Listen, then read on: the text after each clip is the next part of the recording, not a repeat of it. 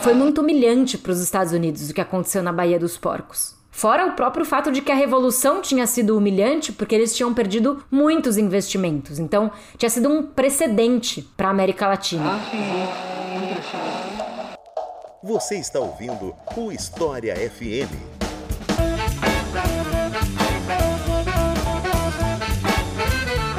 Salve ouvintes do História FM, bem-vindos a mais um episódio do podcast produzido pelo Leitura Obriga História. Eu sou Iclis Rodrigues e hoje vamos falar sobre Revolução Cubana, um tema que eu já estava querendo gravar há muito tempo, na verdade, e finalmente está saindo. E para falar sobre esse assunto, eu convidei a professora Joana Salem, a quem eu passo a palavra para se apresentar para vocês. Então, Joana, fique à vontade. Oi, Iclis. Oi, todos os ouvintes. Primeiro, obrigada pelo convite. Meu nome é Joana, eu sou historiadora tenho um mestrado sobre a história da reforma agrária em Cuba. Atualmente sou também doutora em História Econômica pela USP e sou professora de História Contemporânea da Faculdade Casper Libero. Então é isso, vamos conversar um pouco mais sobre essa revolução que abalou a América Latina depois dos comerciais.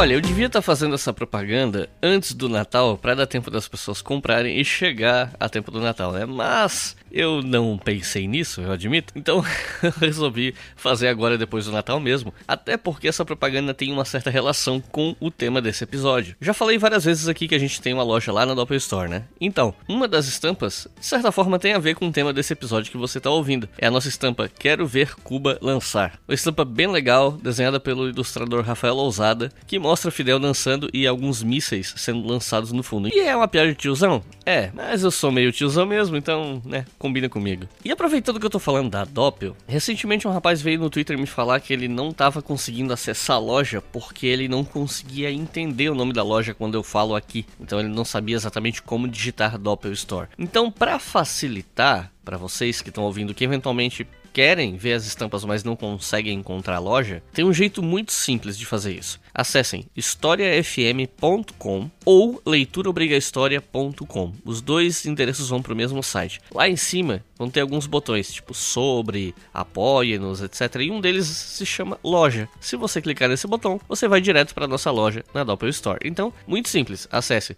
historiafm.com e clica no botão loja que tem lá em cima. Bem simples, bem acessível. E comprando qualquer camiseta nossa na Doppel Store, você colabora com o nosso trabalho e ainda recebe uma camisa de ótima qualidade com uma estampa bem legal. Mas tem muitas camisetas na Doppel que não são na nossa loja e que são muito bacanas também. Então tem muito material lá para você dar uma olhada. E a Doppel costuma ter eh, promoções para compras em quantidade. Então você compra lá cinco camisas ou paga quatro, ou então frete de graça. Sempre tem uma promoção nova. Então só acessar a Doppel Store e dar uma olhada. Normalmente tem um banner lá em cima com as promoções é bem tranquilo de se encontrar no site. Mas se você não quer comprar uma camiseta e quer colaborar conosco com um valor mais acessível, você pode fazer isso através do Apoia-se. Com dois reais por mês você financia o História FM, o Colunas de Hércules e o Estação Brasil. E convenhamos, no fim do ano dá 24 reais, né? Se você tem uma renda, 24 reais em um ano é um valor bem irrisório. E ajuda muito. Se metade do pessoal que ouve História FM colaborasse com dois reais por mês, a gente tava voando, sinceramente. Dava para tirar um monte de coisa do papel. Mas claro, se você quiser e se você puder.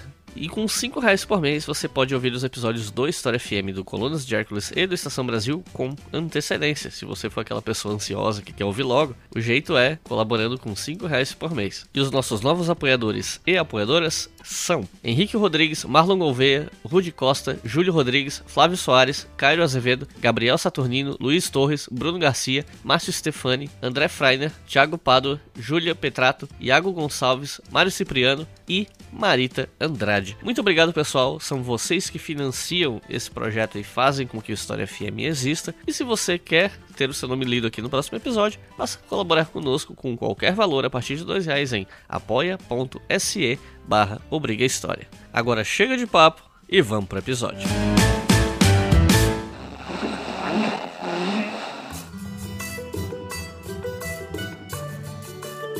Eu queria começar essa conversa falando sobre os antecedentes da Revolução Cubana, para o pessoal entender melhor o contexto e tal. E eu acho que um bom antecedente pra gente falar é sobre a independência de Cuba mesmo, né? Cuba foi uma das últimas, na verdade foi a última, eu acho, das colônias da Espanha a se livrar do controle espanhol depois de duas guerras de independência. Uma iniciada em 1868, encerrada 10 anos depois, e outra entre 1885 e 1898, que viu a entrada dos Estados Unidos na jogada ali aos 45 segundo tempo, impondo uma série de interesses próprios, né? Então eu queria pedir para você comentar um pouco mais com a gente sobre como foi esse processo de independência de Cuba. Sim, esse processo da independência de Cuba é longo. Cuba é o último país a se tornar independente da América Espanhola e tem algumas figuras centrais desse processo de independência, e uma delas é o José Martí, que é considerado um dos pais da pátria, um fundador do patriotismo cubano, inclusive muito importante como inspirador do pensamento político do Fidel Castro. O José Martí, ele nasceu na década de 50 do século 19 e ele muito jovenzinho se tornou um ativista pela independência de Cuba. Quando ele tinha 15 anos, ele já começou a escrever em algumas revistas da época, inclusive uma chamada Pátria Libre, e ele escrevia poemas, ensaios. E aí, por conta desse ativismo dele, em 1868, ele chegou a ser preso justamente no ano que começou a Guerra dos 10 anos de independência de Cuba, que acabou não dando certo, não sendo vitoriosa. O Martí foi preso e aí ele foi condenado a trabalhos forçados quando ele tinha só 16 anos. Ele foi levado para uma pedreira e chegou a ficar seis meses trabalhando nessa pedreira. Depois ele conseguiu trocar a pena para o exílio e com 16 anos então ele foi exilado para a Espanha como um subversivo.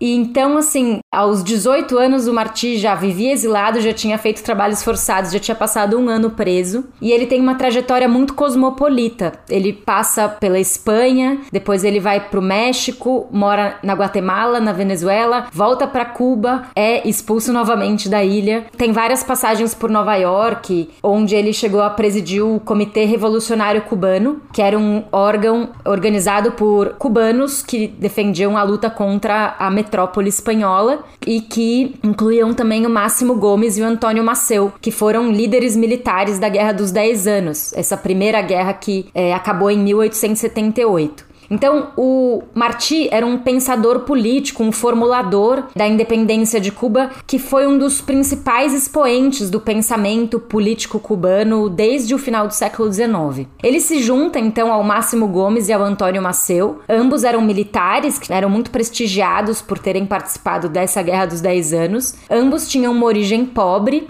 e também camponesa, sendo que o Gomes era dominicano de origem e o Maceu era filho da Mariana Grajales, que, por sua vez, era filha de escravos fugidos. Então, Maceu era negro, cubano e tinha essa mãe que era muito presente na vida dele. A Mariana Grajales foi uma figura muito importante também da Guerra dos Dez Anos, né? A gente costuma falar muito das figuras masculinas nesses eventos militares, porque realmente acabavam ganhando mais destaque, né? As mulheres muito invisibilizadas nos assuntos militares, mas a Mariana Grajales foi uma combatente da Guerra dos Dez Anos e também lutou contra a escravidão em Cuba. E tem uma história que dizem que ela entrou no meio de um fogo cruzado para resgatar o seu filho, Antônio Maceu, quando ele estava ferido na guerra. Por isso ela ficou conhecida também como La Madre de Cuba. E depois, lá nos anos 50, quando surge o movimento revolucionário 26 de julho do Fidel Castro, também é criado o Esquadrão de Mulheres Mariana Grajales, em homenagem a ela, principalmente liderados pela Aide Santa Maria e pela Célia Santos, que são duas revolucionárias importantes da Revolução de 59.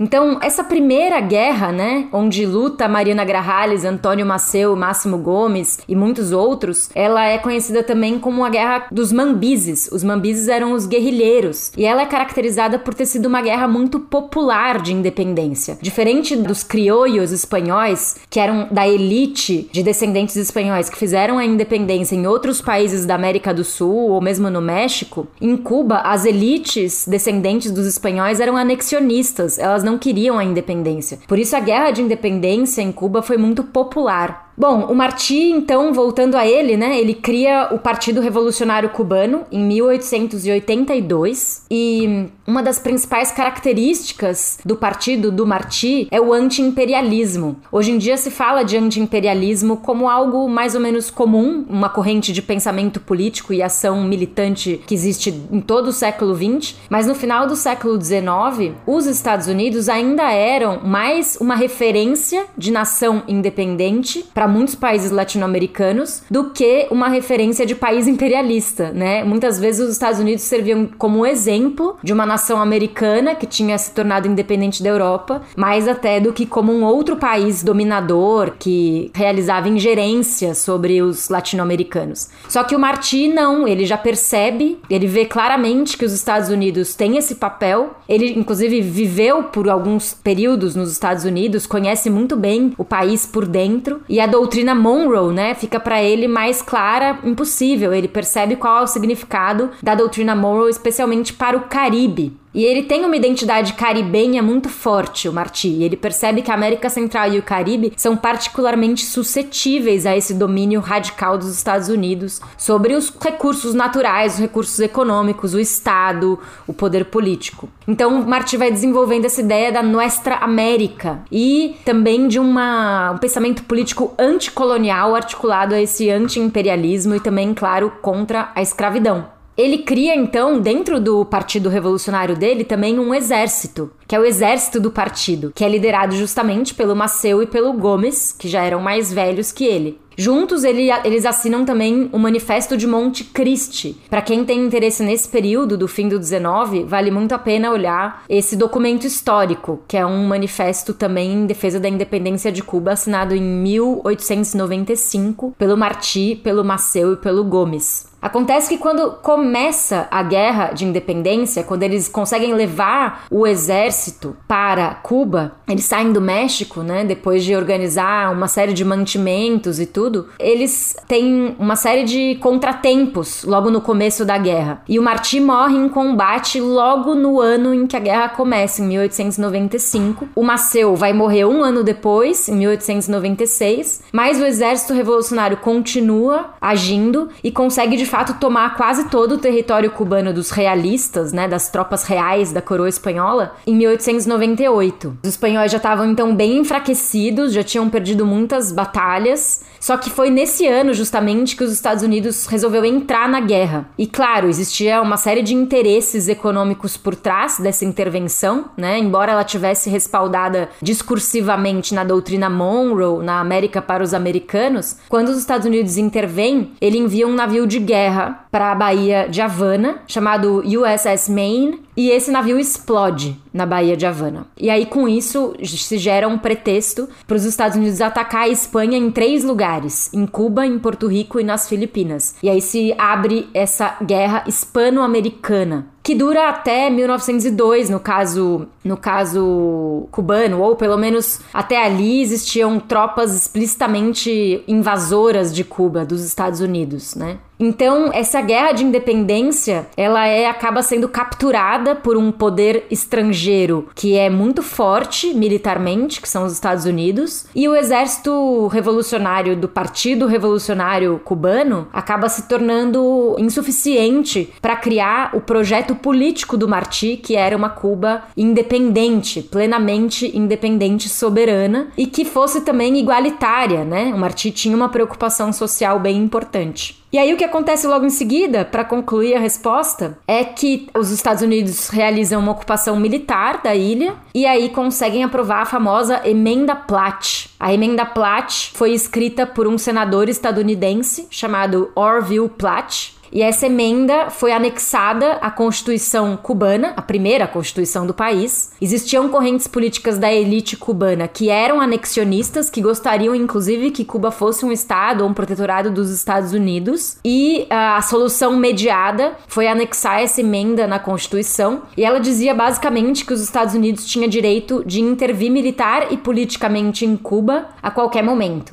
Isso aconteceu de fato cerca de sete vezes ao longo da vigência da da emenda Platt. Então, as tropas estadunidenses permaneceram por alguns anos ainda na ilha. Por conta da emenda, também Cuba ficou proibida de assinar quaisquer tratados bilaterais sem o consentimento, o conhecimento dos Estados Unidos. E por fim, claro, os Estados Unidos impuseram que essa independência cubana deveria ser tutelada por um território que seria uma base militar estadunidense em Cuba. E aí é a origem da base de Guantánamo. Então, a base de Guantánamo, que até hoje existe, que nem a Revolução Cubana de 59 conseguiu retirar, é uma base que surgiu a partir da emenda Platt. Então, o processo de independência de Cuba, na realidade, foi muito comprometido por essa intervenção. Por isso, os historiadores cubanos chamam esse período, de 1902 até a Revolução de 59, de República Intervenida, ou República sob intervenção. E nesse momento, meu primeiro impulso seria pular direto para a ditadura de Fulgêncio Batista, mas eu acho que antes da gente chegar lá, seria interessante fazer uma pergunta sobre Cuba entre a independência e o momento do golpe em 1952 que leva Fulgêncio Batista ao poder. Então, eu queria te perguntar o que, que a gente pode falar sobre Cuba nesse período depois da independência, mas antes de Fulgêncio Batista.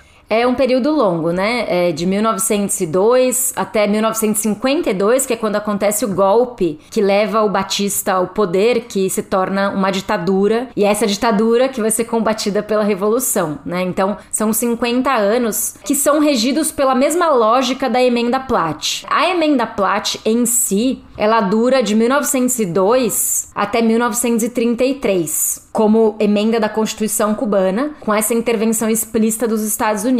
O que acontece em 1933, que é um momento histórico importante da história de Cuba do século XX. Acontece uma revolução, chamada Revolução de 33, que reúne mobilizações estudantis de camponeses e de operários, e essa revolução derruba o Gerardo Machado, que é um presidente autoritário que tem feito uma série de medidas tirânicas e, e dificultado muito a vida dos trabalhadores e aí essa revolução consegue derrubar também a emenda Platt. Além de derrubar a emenda Platt em 33, essa mobilização operária camponesa estudantil conquista a jornada de oito horas de trabalho para os trabalhadores cubanos. E também conquista uma outra reivindicação importante, que são a dos trabalhadores cubanos que defendem que as propriedades canavieiras contratem cubanos, porque nesse primeiro, as primeiras décadas da história da República Intervenida, era muito comum que os presidentes cubanos importassem braceiros haitianos e jamaicanos para trabalharem nos canaviais a preços muito baixos e criando inclusive uma situação profunda de desemprego. E com essa situação de desemprego, se baixava ainda mais os salários dos macheteiros, que eram os boias frias, né, os cortadores de cana. Então, uma das reivindicações dos trabalhadores nessa época era que 50% dos trabalhadores de cada propriedade fosse cubano. Isso até é uma coisa que foi conquistada em 33 também. E por último, eles conseguiram vincular o salário mínimo do trabalhador rural ao volume de cana cortada. Isso também foi uma conquista de 33. Porém, junto com essas pequenas conquistas do mundo do trabalho e com a derrubada da emenda Platt, veio também um rebote do imperialismo. Em substituição à emenda Platt, os Estados Unidos assinaram com o governo cubano um tratado de reciprocidade, chamado Tratado de Reciprocidade de 34, que determinava uma série de privilégios econômico-comerciais dos Estados Unidos em Cuba. E também aprovaram, no âmbito do Congresso estadunidense, uma lei chamada Lei Costigan-Jones, que determinava uma cota açucareira de quanto que os Estados Unidos iam comprar de açúcar de Cuba, determinando ali uma reserva de mercado para Cuba. Isso acoplou ainda mais economicamente a economia, a exportação e importação cubano-estadunidense. É, esse mercado cubano fica profundamente atrelado e dependente dos Estados Unidos. E nesse mesmo ano, em 34, o Batista se autoproclama chefe das Forças Armadas. Né? Então, ele centraliza o poder nos militares e passa a controlar vários presidentes. É, até um momento em que o próprio Batista é eleito. Nesse sentido, os Estados Unidos são muito gratos ao Batista, porque o Batista conseguiu controlar as manifestações da Revolução de 33 e como chefe das Forças Armadas do governo seguinte, ele conseguiu reprimir essas manifestações de uma maneira eficiente, o que estabilizou economicamente o país para os lucros estadunidenses. Depois, então, o próprio Batista foi eleito em 1940. Ele vira presidente pela primeira vez entre 40 e 44 e depois ele vai ser ditador em 52, né, até a Revolução de 59. Curiosamente, o Batista presidente instalou uma constituição em Cuba, que é a Constituição Cubana de 1940, que ele mesmo revogou em 52, 12 anos depois. E também curiosamente, essa Constituição Cubana de 1940 vai ser muito reivindicada pelo Fidel Castro na sua guerrilha. A gente vai, pode falar isso um pouco mais depois. Tem um dado importante que é sobre quem era o Batista, né? O Batista, ele foi um dos principais corruptos da história política cubana. Então, para vocês terem uma ideia, assim, o patrimônio do Batista, quando ele já é ditador nos anos 50, é basicamente de cinco empresas agropecuárias de grande porte, algumas delas contratando quase 3 mil trabalhadores outras com mais de 3 mil trabalhadores. Ele também era proprietário de 10 empresas de comunicação e publicidade, então ele controlava várias rádios e vários canais de TV nos anos 50. Ele também era proprietário de 11 empresas de turismo, que era um dos negócios também importantes de Cuba, né? Em praias e empresas hoteleiras. Ele tinha também no nome dele sete empresas gigantes de transporte, inclusive a cubana de aviación, que era a maior empresa aérea do país. Ele controlava os serviços postais a partir de uma dessas empresas aeropostais. Ele era dono de três empresas de serviços metropolitanos, tipo parquímetros e medidas de estacionamento e serviços metropolitanos. Ele também tinha sete bancos de investimento e o grande negócio dele, por incrível que pareça, não era nenhum desses, era construção civil. Ele era dono de nada menos do que 22 empresas de construção civil. Por isso, inclusive, que se chamava ele de ditador do cimento, porque ele fez várias obras faraônicas no país, contratando as próprias empresas, né?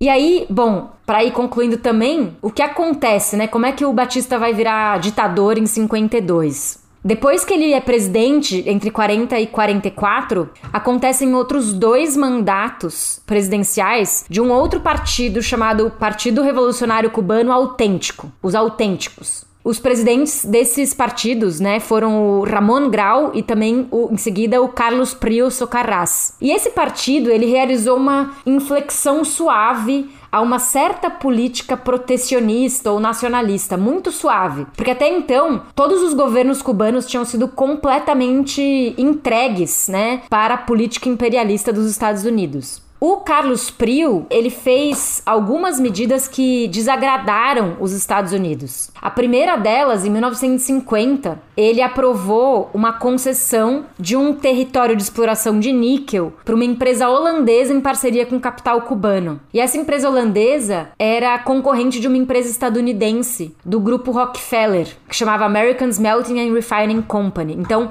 os Rockefeller perderam uma licitação no governo Carlos Prio Socarrás e não admitiram isso, né? Outro problema foi que o Carlos Prio tinha uma política açucareira expansionista, que derrubou os preços do açúcar. Isso acabou prejudicando duas grandes famílias investidoras em Cuba, que eram os Rockefeller, de novo, e os Sullivan, que inclusive tinham membros da família casados. Por isso, muitas vezes, a literatura se refere a, ele, a eles como Rockefeller-Sullivan, como um mesmo complexo capitalista familiar. Os Sullivan, além disso, tinham assumido altos cargos no governo Eisenhower nos Estados Estados Unidos. Então eles começaram a comandar a CIA e também o Departamento de Estado e começaram então a mexer os pauzinhos para se livrar do Carlos Prio Socarrás. O Batista tinha já serviços prestados para os Estados Unidos, abafando a Revolução de 33, reprimindo as manifestações e sendo sempre fiel aos interesses financeiros, né? E aí isso acaba criando um cenário em que a CIA organiza um golpe três meses antes de acontecer as eleições de 52 e o Batista é o escolhido para encabeçar essa nova ditadura que foi imposta por interesses imperialistas. E daí a gente chega na ditadura Batista. Emancipação econômica, pela justiça social e ao lado do povo pelo progresso do Brasil. E, bom, Agora que a gente vai falar de Batista, queria só fazer um pequeno adendo aqui, que no livro A Revolução Cubana, do Luiz Fernando Ayerbe, o autor ele traz alguns dados sobre a economia cubana, alguns marcadores e tal, que eu acho que são interessantes de mencionar aqui. E aí eu vou pedir licença para o pessoal que está ouvindo para ler quais seriam esses indicadores e aí a gente vai discutir sobre isso. Segundo ele, Cuba seria o sexto país no ranking mundial de carros por habitante, primeiro lugar da América Latina em número de televisores em 1954, entre vários outros dados que o livro apresenta, né? Das 20 repúblicas latino-americanas, Cuba tinha a quinta melhor renda anual per capita, terceiro maior número de pessoas não empregadas na agricultura, estava em terceiro ou quarto lugar quanto à expectativa de vida, era líder na construção de estradas de ferro, ficava em segundo no consumo de energia e em quarto lugar quanto ao número de médicos por mil habitantes, por aí vai. E esse tipo de dado costuma ser usado como desculpa, digamos assim, para dizer que a revolução cubana não era necessária porque a economia cubana era bem ativa e etc. Só que, como acontece em vários países, a gente está falando de mais um caso em que a economia prospera em alguns aspectos, mas essa prosperidade não chega à maior parte da população que vive em situação de muita pobreza. E era o caso de Cuba. Então, dito isso,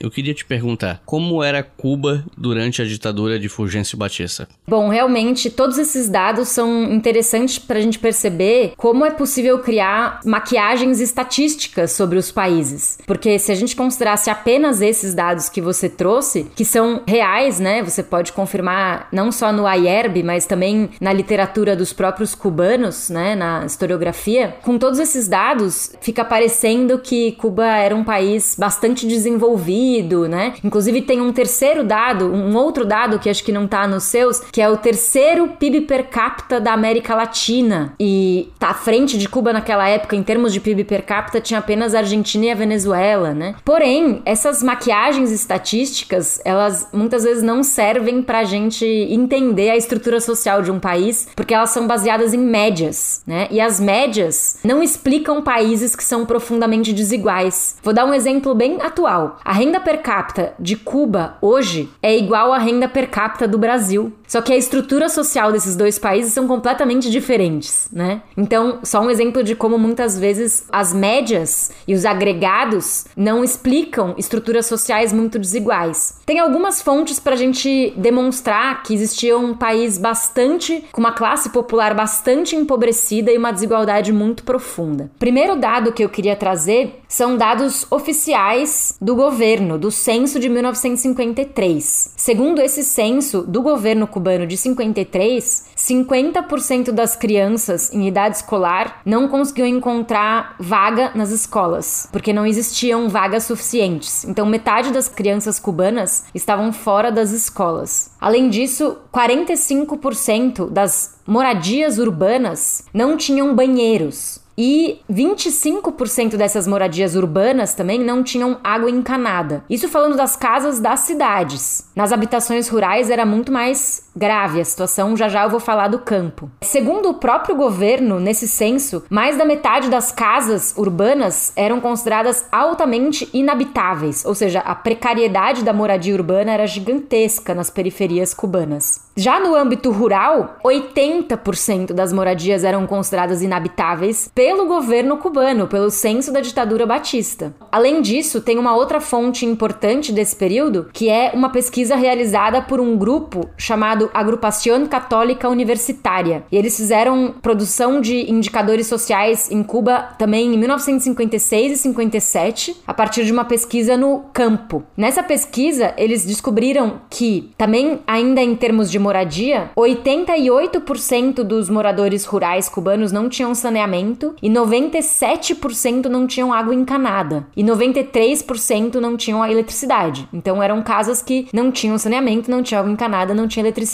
Em termos de saúde, 92% das populações rurais cubanas nunca tinha visto um médico na vida, né? Então, a ampla maioria da população rural não sabia o que era um médico. Além disso, 44% da população nunca tinha ido à escola e 43% era analfabeta. Além disso, a própria CEPAL, né, como uma fonte confiável, disse num, em compilados estatísticos que nos anos 50, na época do Batista, 70% das crianças de até 15 anos eram submetidas a trabalhos agrícolas. Então, isso sem falar da situação da renda, né? A renda era completamente desigual, né? Mais de 90% da população cubana tinha menos de mil pesos por ano como renda, né? Então a renda per capita não era um número que era adequado para se analisar a estrutura social do país. E em termos de desemprego, esse é o último dado que eu vou dizer, 34% da força de trabalho cubana estava desempregada na época do Batista, logo que acontece a revolução, ou então subempregada, ou ainda ativa, mas sem remuneração, porque existiam algumas modalidades de contrato no meio rural que o contratado tinha que trazer mais alguém. Então, você era contratado, você recebeu um salário, mas você tinha na obrigação contratual que trazer um parceiro de trabalho. Então, eram pessoas que estavam ativas, mas estavam sem remuneração oficial. E cerca de 20% da força de trabalho total da ilha era submetida a um regime de trabalho que era totalmente sazonal da safra da cana e era submetida ao que eles chamavam de tempo muerto, que era o tempo da contra-safra, em que esses trabalhadores macheteiros que cortavam cana ficavam demitidos, né? Ficavam desempregados, acabavam indo buscar roças e ocupar, faziam pequenas ocupações de terra e acabavam também sendo reprimidas pela guarda rural. Então era uma precariedade muito, muito séria das populações cubanas que essas estatísticas iniciais não dão conta de explicar. E aí, Nesse ponto, eu acho que a gente pode começar a falar sobre a oposição armada à ditadura do Fulgêncio Batista e começar a apresentar alguns nomes mais conhecidos dessa guerrilha, como Fidel Castro, Raul Castro ou o médico argentino Che Guevara, que, né, o nome já dispensa apresentações. Então, quem eram esses sujeitos, ou se você quiser citar outros nomes também, fica à vontade, como é que se formou essa luta armada contra Fulgêncio Batista? É legal lembrar que nesse período dos anos 50, os partidos comunistas latino-americanos em geral eram contra as guerrilhas. E com o Partido Comunista Cubano, que tinha outro nome, Partido Socialista do Povo,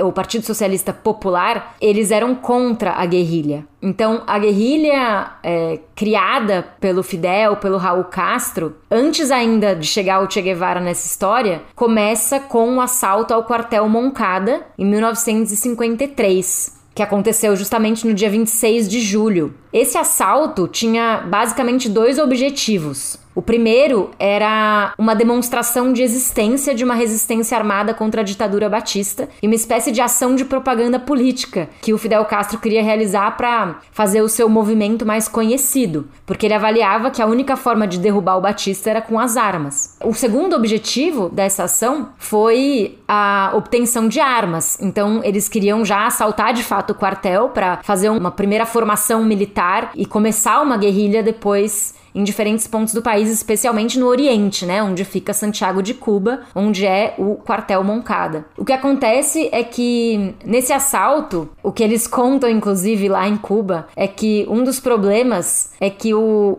um dos motoristas que estava destinado a dirigir um dos jipes que eles estavam dirigindo para realizar o assalto não era de Santiago de Cuba. Então ele errou o caminho, assim, teve uma série de erros meio básicos de um grupo que não sabia muito bem como fazer aquela ação. E aí a ação foi reprimida violentamente. Eram mais de 100 pessoas que estavam participando desse assalto. Dessas foram cerca de 30 e tantas assassinadas, depois algumas presas, torturadas e assassinadas depois. E hoje, nesse quartel, né, onde ficava esse quartel, o quartel Moncada, existe uma escola e um museu. A escola Quartel Moncada e o museu Quartel Moncada, que conta toda essa história. E aí, depois, o Fidel Castro é preso, ele fica numa solitária, ele não pode ver nenhum advogado, e aí ele resolve escrever a sua própria defesa, porque ele não tem advogado. E aí ele escreve o famoso discurso de autodefesa, que ficou um dos documentos históricos mais conhecidos conhecidos da história cubana, que é A História Me Absolverá, porque ele termina esse discurso dizendo: condenem-me, não importa, a história me absolverá. E é uma frase muito premonitória, né? Então, ela ainda hoje é um documento histórico bem importante nessa história política cubana. Nesse momento, então, Fidel acaba sendo preso mesmo. Passa um tempo, ele consegue permutar a pena dele por um exílio e ele vai pro México. No México que ele conhece o Che. O Che naquela época tinha em 54, o Che estava na Guatemala Guatemala. E ele tinha vivido o golpe contra o Jacobo Arbenz, que foi um golpe estadunidense, bastante imperialista. Então, o Che tinha visto com os próprios olhos acontecer um golpe imperialista contra um governo reformista, que não era um governo revolucionário, era um governo de reformas estruturais. E aí ele já começa a forjar também a concepção política dele no sentido de ser profundamente anti-imperialista e também perceber que uma política de reformas não era suficiente nem sequer para fazer as reformas, que era preciso uma política revolucionária, inclusive, para fazer as reformas. Aí eles se conhecem, né, o Che e o Fidel,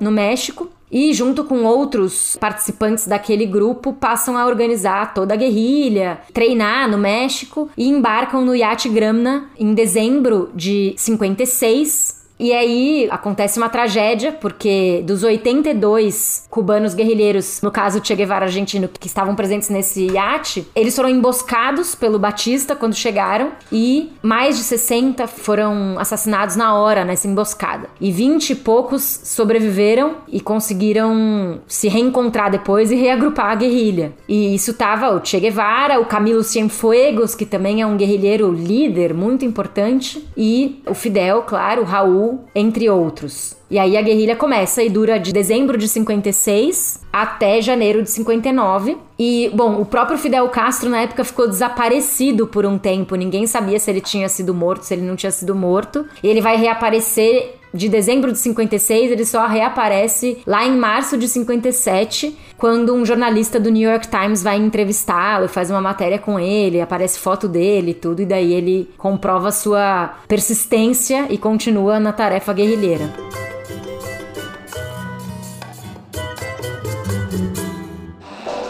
Você está ouvindo o História FM.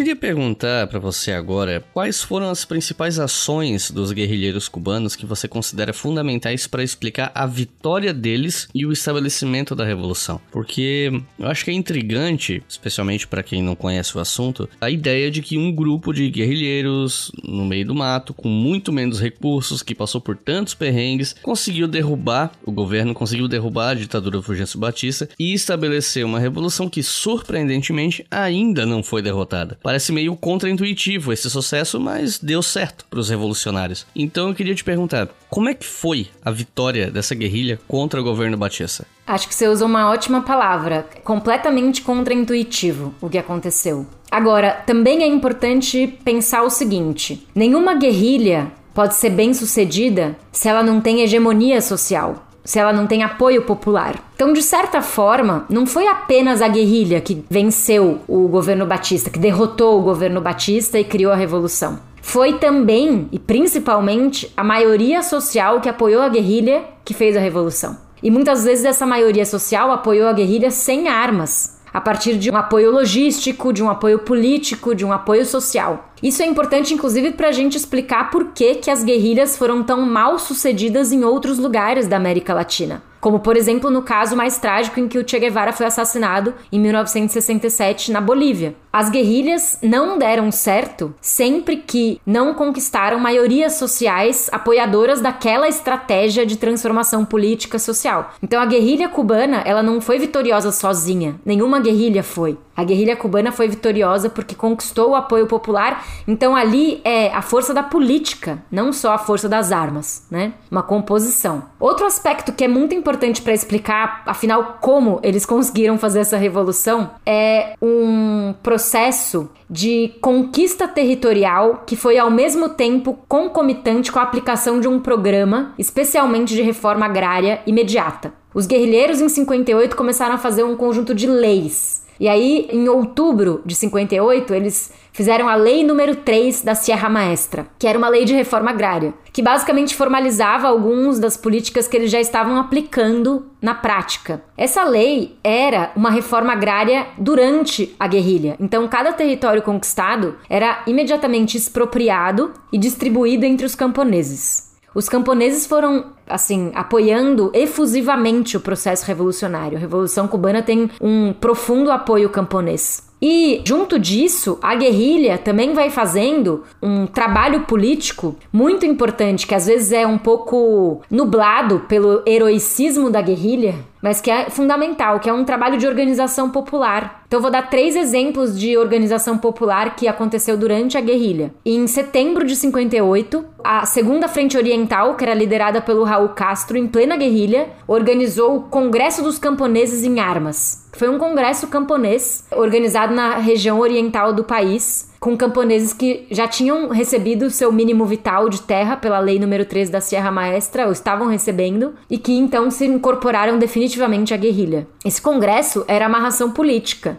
Em novembro de 58 acontece a plenária regional açucareira, também na região de Camagüey, do Oriente. Essa plenária também foi uma amarração política dos trabalhadores açucareiros em defesa da revolução. E em dezembro de 58 aconteceu a Conferência Nacional de Trabalhadores Açucareiros, que amarrou de novo novo esse setor. Também é muito comum falar desse setor rural, mas aconteceu guerrilha urbana, né? Os movimentos estudantis foram muito importantes. Um dos principais guerrilheiros de Santiago foi o Frank País, que era um jovem que acabou sendo assassinado no meio da guerrilha, que era um líder estudantil. Tinham vários estudantes envolvidos com as ações guerrilheiras nas cidades e também uma ação dos sindicatos, dos trabalhadores das indústrias, que estavam também apoiando a guerrilha, né? Então, o Batista conseguiu criar uma inimizade muito ampla né? Inclusive, nem mesmo os Estados Unidos apoiavam o Batista quando ele caiu, né? Em 1 de janeiro de 59, quando o Batista voa para a República Dominicana fugindo dos guerrilheiros, nem mais os Estados Unidos apoiavam o governo, né? Inclusive, os Estados Unidos reconheceram o governo revolucionário mais ou menos rápido. E, bom, você comentou agora há pouco que os partidos comunistas da América Latina em geral não eram muito favoráveis a guerrilhas, né? E, de fato, nessa guerrilha cubana você tinha alguns indivíduos que eram liberais ou até mesmo anticomunistas, e a Revolução Cubana ela não foi essencialmente uma revolução socialista ou comunista logo de cara, o que me parece que é um senso comum, uma certa impressão equivocada que as pessoas têm. E é mais ou menos quando o governo cubano pós-revolução começou a nacionalizar a indústria estrangeira na ilha de Cuba, que os Estados Unidos começaram a criar embargos sobre Cuba, e aí sim Cuba começa a se aproximar a União Soviética no contexto de Guerra Fria. Então eu queria pedir para você explicar para a gente como era essa relação entre a Revolução Cubana e o socialismo nesse contexto de Guerra Fria. Esse grupo do Fidel Castro, do Movimento Revolucionário 26 de Julho, a gente pode caracterizá-los como nacionalistas democráticos revolucionários. E eles tinham um horizonte que era lutar contra as desigualdades e contra o subdesenvolvimento. Tinha um programa econômico, inclusive, que era muito parecido com alguns aspectos do que era o programa Econômico de Desenvolvimento da CEPAL. Só que propunha esse programa a partir de uma via rupturista, porque percebia que em Cuba as elites ou as burguesias não iriam realizar um programa de desenvolvimento econômico que estavam comprometidas justamente com os interesses imperialistas e financeiros. Um elemento, um documento importante que eu já comentei para entender o pensamento político do movimento do Fidel Castro nesse período é o História Me Absolverá, que curiosamente é uma espécie de programa em que o Fidel denuncia realidade desigual e injusta da ilha de Cuba, denuncia o autoritarismo da ditadura batista e ele defende basicamente a recomposição da Constituição de 1940. E essa Constituição, ela é até democrática para sua época, né? Ela, por exemplo, prevê o fim do latifúndio. Então, o Fidel percebe que é uma Constituição que tem um potencial rupturista e utiliza esse recurso para fazer uma defesa política razoável. E aí ele defende então a recomposição da Constituição e levar essa Constituição até as últimas últimas consequências, né? Isso ainda em 53. É, o Raul Castro ele já é mais revolucionário comunista, no sentido não de ser filiado ao Partido Comunista, mas de ser um defensor do comunismo. O Raul Castro tem um papel importante no convencimento do Fidel e também do próprio Che Guevara sobre o comunismo como horizonte da Revolução Cubana. Mas isso ainda não é tão claro no início, como você explicou. Então, eu disse até, né, que os Estados Unidos reconhecem o novo governo cubano rapidamente, quando o Batista cai, e em abril de 59, o Fidel foi visitar os Estados Unidos e ele já era primeiro-ministro de Cuba e ele se encontra com o Nixon, que na época é vice-presidente do Eisenhower. E o Eisenhower nem liga pro Fidel, vai vai jogar golfe e ignora a existência do Fidel, enquanto que tem vários senadores da direita que estão denunciando o Fidel, dizendo que ele é comunista e tudo mais. Mas o Nixon até que conversa com ele, mas a visita é um desentendimento total. Então o Fidel inicialmente tem uma intenção de criar uma relação com os Estados Unidos que seja de soberano para soberano, de país soberano para país soberano. Só que aí, em maio de 59, o governo revolucionário aplica a lei de reforma agrária. E quando ele faz isso, em 17 de maio é a lei, é, ele acaba expropriando centenas de milhares de hectares que pertencem aos, às empresas estadunidenses, principalmente a United Fruit Company, que é emblemática do imperialismo agroexportador, e a um banco chamado The National City Bank, que é da família Rockefeller e que era um dos maiores proprietários de canaviais em Cuba. Para falar de, por exemplo, a concentração fundiária de Cuba nessa época, em 1958, só 10 corporações latifundiárias do país, somando as estrangeiras e as cubanas, tinham um milhão e meio de hectares. 10 empresas, um milhão e meio de hectares, num país que tem só 10 milhões de hectares é, agricultáveis, né? E 62 usinas de açúcar que organizavam quase 300 mil trabalhadores. Então, a concentração fundiária era muito gigantesca. Além disso, outras empresas estadunidenses foram expropriadas, como você falou, principalmente dos próprios centrais açucareiras. Os Estados Unidos controlava naquela época 40% da produção de açúcar em Cuba. Também controlava 90% da eletricidade. Então eles tinham uma empresa que era a Companhia Cubana de Eletricidade, que era da propriedade do grupo Morgan, e uh, também da telefonia, que era a companhia cubana de teléfonos, que era também propriedade dos Rockefeller, a American Telephone and Telegraph. Tinham também metade das rodovias do país e um quarto das indústrias não açucareiras. Então, os Estados Unidos controlava um volume gigantesco da economia cubana. E obviamente a Revolução Cubana vai realizando expropriações para retomar o controle da própria economia de dentro para fora e não de fora para dentro. E com isso, no cenário da Guerra Fria, isso é inadmissível né, para os Estados Unidos. E aí começam as primeiras inimizades. No cenário da Guerra Fria, então, o, como se dá o primeiro encontro de Cuba com a União Soviética? Porque em 59, os Estados Unidos se recusam a comprar 3 milhões de toneladas de açúcar prometidas pela Lei Costigan-Jones, é a cota cubana, e aí isso corresponde a 80% das exportações cubanas totais, que não iam ser vendidas. Ou seja, Cuba ia simplesmente colapsar em 1959, por causa do primeiro gesto dos Estados Unidos. Mas a União Soviética, muito observadora das oportunidades ali que existiam na Revolução Cubana, embora fosse em geral contrária às guerrilhas, resolve comprar o açúcar cubano, porque Cuba é muito perto dos Estados Unidos. O que Cuba representa para a União Soviética é basicamente estar na fronteira do inimigo. E aí é, a União Soviética compra todo o açúcar cubano naquele ano, salva Cuba, resgata Cuba de uma falência e de um colapso, e isso vai se consolidando como uma relação que se aprofunda durante 30 anos, de acordos comerciais, de acoplamento econômico e também de influência política e ideológica. Né? Embora Cuba tenha sido um país muito soberano e independente no seu socialismo, é inegável que houve uma forte influência soviética em vários dos modelos políticos que Cuba foi criando. Então, é, para concluir, nesse cenário da Guerra Fria, na América Latina, Cuba se declara socialista e aí disputa o conceito de desenvolvimento, inclusive com a CEPAL. A CEPAL, que tem essa plataforma desenvolvimentista desde os anos 50, tinha enviado em 59 uma missão de assistência técnica para Cuba, só que em 63, não, aliás, antes até 61, a, o Raul Prebisch se, se alinha com os Estados Unidos e resolve retirar a missão da CEPAL em Cuba e chama a missão de volta. E aí fica um conflito e tem um economista mexicano muito interessante, que é o Juan Noyola, que resolve ficar e ele escreve uma carta pro Raul Prebisch, ele resolve ficar em Cuba. E ele se demite da CEPAL e escreve uma carta pro Raul Prebisch dizendo: "Olha, vocês não estão entendendo nada do que está acontecendo aqui em Cuba. Essa revolução está aplicando mais do que a própria CEPAL, o programa de desenvolvimento da CEPAL. A única forma de fazer isso é aqui, com revolução. Então o Juan Noyola vira cidadão cubano e acaba sendo importante líder da planificação, do desenvolvimento e tudo. For the second time in the lives of most of us, we are at war.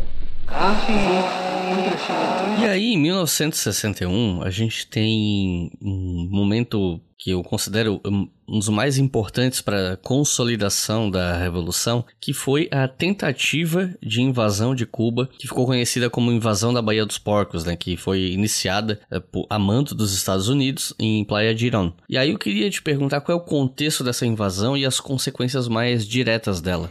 Sim, essa invasão foi decisiva, né, naquele momento, mas ela não foi a primeira ação de vingança dos Estados Unidos, né? A primeira ação de vingança dos Estados Unidos contra Cuba, que foram muitas, foi o próprio bloqueio, que começa com esse cancelamento da cota. E o Kennedy vai aprofundando o bloqueio. Em 63, o bloqueio já está completo, digamos, na sua configuração jurídica, o que significa que países que comercializam com Cuba começam a ser punidos pelos Estados Unidos. É, Cuba é expulsa da OEA, enfim, uma série de sanções internacionais internacionais. Mas isso parece não ser suficiente, porque a ajuda da União Soviética acaba sendo um elo de ligação de Cuba com o mundo, e esse isolamento de Cuba que o bloqueio tenta criar não é completo. Além disso, então, os Estados Unidos realizam vários incêndios que são feitos nos canaviais, principalmente, provocados por aviões invasores. Então, tem vários relatos da época, nos documentos mesmo, dos incêndios sabotadores criminosos que são feitos por aviões estadunidenses. E esse é um momento importante de criação de uma identidade popular anti-imperialista, porque esses trabalhadores que veem os incêndios, eles sentem na pele o ataque direto dos Estados Unidos contra o seu trabalho nos canaviais. E aí tem até uma anedota interessante que eu encontrei numa revista quando eu tava fazendo pesquisa de fonte primária, que era nos anos em 61, muitos desses incêndios acontecendo, e aí tem ali numa revista um bilhete que um trabalhador entregou para um jornalista, pedindo que o jornalista entregasse pro Fidel né? Então é um macheteiro analfabeto, cortador de cana, que tá ali combatendo os incêndios provocados pelos Estados Unidos. E daí ele escreve pro Fidel, entrega pro jornalista e o jornalista publica o bilhete, né? E ele diz assim pro Fidel: Fidel, se possível, você precisa nos dar armamentos, porque a gente precisa estar tá preparado para combater esses mercenários que estão atacando. Mas olha, se você não tiver dinheiro para dar armamentos para todo mundo, tudo bem, a gente tem os nossos machetes. Quer dizer, é, é um nível de vínculo entre a população trabalhadora e o Fidel que o, o trabalhador diz isso: olha, Fidel, a gente tá precisando de armas para defender a sua revolução, a nossa revolução. Mas se você não tiver, tudo bem, porque a gente tem os nossos machados, né? Os nossos facões. E bom, chega a invasão mercenária de abril de 61. Essa invasão da Baía dos Porcos, que os cubanos chamam muito de Playa Girón, ela foi feita por tropas mercenárias que foram treinadas e financiadas pelos Estados Unidos. E essas tropas chegam por terra, pelo mar e pelo ar no dia 17 de abril de 61. Essas tropas, elas são formadas por uma brigada secreta que ficou conhecida como Brigada 2506 que foi formada por alguns agentes da CIA e também por mercenários, enfim, com apoio do governo dos Estados Unidos. Só que essa Brigada 2506, ela tinha sido descoberta um ano antes da invasão pela contra-espionagem cubana. O embaixador da Guatemala, o embaixador cubano da Guatemala, um ano antes tinha recebido um casal que era agente secreto cubano, dizendo que estava percebendo movimentações estranhas de treinamentos militares perto de onde eles moravam. E eles vão investigar e de fato tem ali tropas sendo organizadas e pela contra-espionagem cubana eles descobrem que são tropas para invadir e derrotar a revolução cubana. Então, o que que faz o Fidel Castro? Ao invés de anunciar os quatro ventos que existem tropas mercenárias e tudo mais,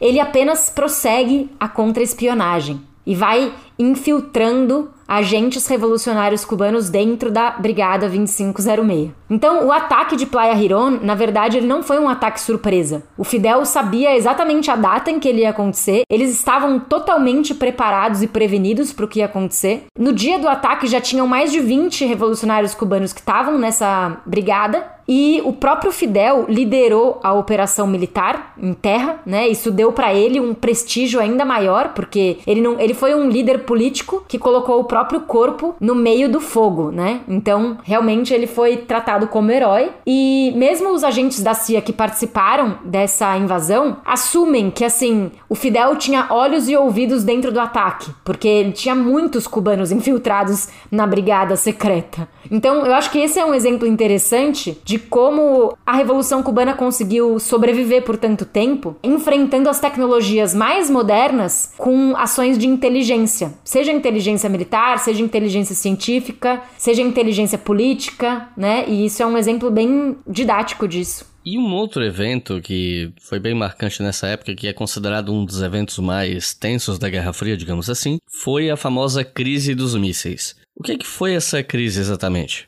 Essa crise foi uma consequência da invasão da Baía dos Porcos. Porque depois que o Fidel consegue derrotar a primeira invasão mercenária mais pesada, em abril de 61, é preciso tomar uma atitude, porque na segunda vez que os Estados Unidos invadissem Cuba, não seria para perder. Foi muito humilhante para os Estados Unidos o que aconteceu na Baía dos Porcos. Fora o próprio fato de que a revolução tinha sido humilhante porque eles tinham perdido muitos investimentos. Então, tinha sido um precedente para a América Latina. Não é à toa que Cuba se, se torna o grande exemplo revolucionário latino-americano durante todas essas décadas, né? Desde os anos 60, 70, 80. Então, Cuba pede ajuda para a União Soviética, porque o governo revolucionário cubano percebe que a sua estratégia de inteligência e contra-espionagem tem limites. Deu certo uma vez, não vai dar certo a segunda. E a invasão, na segunda vez, vai ser com a carga total. Os Estados Unidos não vai deixar barato. Por isso eles pedem ajuda para a União Soviética. A União Soviética tem todas as oportunidades, então, de aproximar armas nucleares do seu maior inimigo global e não vai perder essa oportunidade, seja para ajudar Cuba como parte do mundo socialista, seja porque é bom para a União Soviética.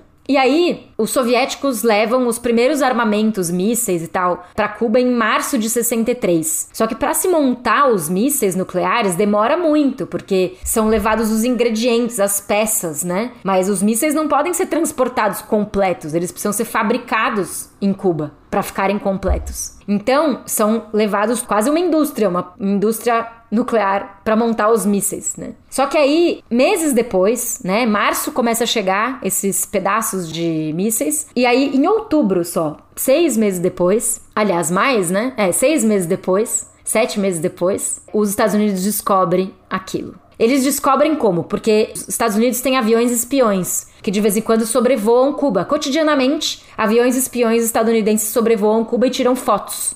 E aí eles encontram os tais mísseis, né? É, a partir de algumas fotos de aviões espiões. Tem uma anedota que eu não sei se é verdade ou não, mas eu vou contar porque eu acho ela muito curiosa, mesmo se ela não for verdade. Que uma coisa que facilitou o encontro dos mísseis teria sido que os estadunidenses começaram a ver, pelo sobrevoo dos aviões espiões, campos de futebol. E falaram: mas espera, os cubanos não jogam futebol, eles jogam futebol americano. O que, que são esses campos de futebol? Isso eu não tenho comprovação, mas se conta que tem é, uma história curiosa. E daí eles vão atrás dos campos de futebol e tinham sido os campos de futebol que os soviéticos tinham criado enquanto eles construíam os mísseis, né? Mas bom, quando descobrem os mísseis, o Kennedy é presidente, né?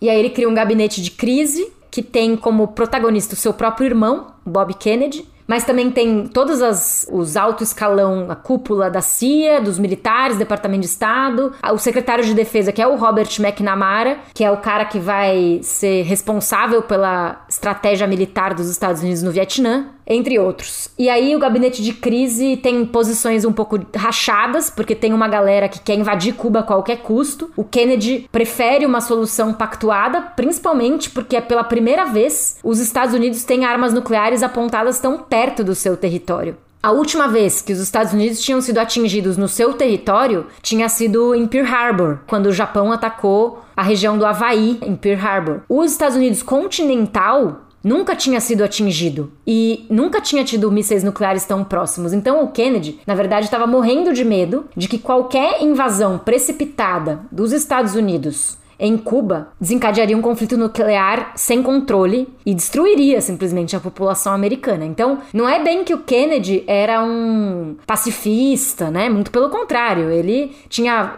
patrocinado Hiron e também ele aumentou o contingente de comandantes militares dos Estados Unidos no Vietnã. Depois o Lyndon Johnson fez o envio das tropas, né? Mas o Kennedy não era nada pacifista. O fato é que ele estava com medo mesmo. E aí o que acontece é que, depois de 13 dias de tensão total, né? Que dizem que é o período em que o mundo mais chegou perto da guerra nuclear, que o botão nuclear foi quase apertado, e é verdade. O Bob Kennedy, que é o irmão, né, do Kennedy, ele senta secretamente com o embaixador soviético e eles fazem um acordo. E esse acordo tem dois pontos. O primeiro é os Estados Unidos, Bob Kennedy, se compromete a não invadir Cuba. Esse é o primeiro ponto. E o segundo ponto é que os Estados Unidos se compromete também em retirar os seus mísseis da Turquia, porque os Estados Unidos têm mísseis nucleares apontados para a União Soviética lá da Turquia. Acontece que esses mísseis, eles já eram muito velhos, eram muito mais obsoletos do que os mísseis soviéticos, e eles estariam obsoletos de qualquer forma em poucos meses. Então, foi mais um mise-en-scène, né? Porque os Estados Unidos iria tirar esses mísseis da Turquia de qualquer forma em poucos meses. Mas os soviéticos topam um acordo e retiram então, saem entre aspas como vencedores, né? Porque conseguem a retirada dos mísseis da Turquia. Só que Cuba não gosta dessa solução, porque foi uma solução que excluiu Cuba, afinal, né? Os Estados Unidos e a União Soviética trataram Cuba como um filhote de país, né? Não como um país soberano, autônomo que merecia total participação nessa decisão. E aí Cuba fica meio insatisfeita e, bom, é de toda forma, tem ali muitos discursos reais dessa época, do Fidel, do Kennedy, que estão disponíveis no YouTube. Quem quiser saber mais, tem vários vídeos da época desses 13 dias aí, dos discursos dos políticos.